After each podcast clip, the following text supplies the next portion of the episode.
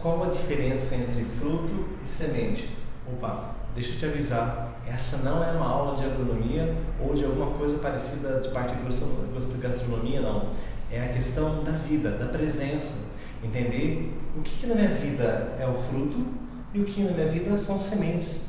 Vamos dizer um exemplo. Quando você trabalha numa empresa, você recebe um salário. Seu salário ou seu rendimento é o fruto ou a semente?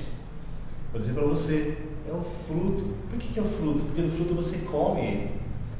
E aí, aqui você se alimenta. O que, que seria talvez a semente da sua empresa, na onde você trabalha ou no seu negócio? O seu conhecimento, que vai ensinar você a como plantar mais frutos e ter mais frutos para você poder comer. Então, quando nós pensamos em relação à vida, eu não posso esperar de comer a semente. A semente foi feita para multiplicação.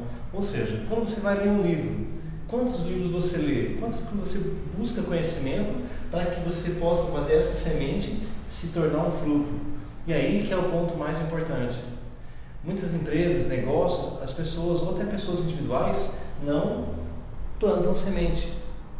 E o que seria plantar semente? É você investir num treinamento para você, é você ler um livro, é você buscar ser melhor, dedicar um tempo, dedicar uma fatia da porcentagem do, sua, do seu cartão de crédito para a educação, para o seu crescimento, para que aí você possa ter frutos.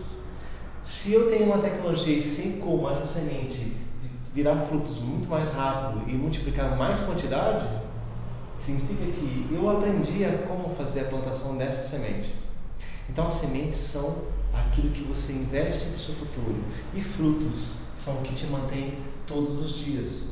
Mas para que você haja frutos, tenha frutos, você precisa ter semente. Também pode ser naquilo que você faz.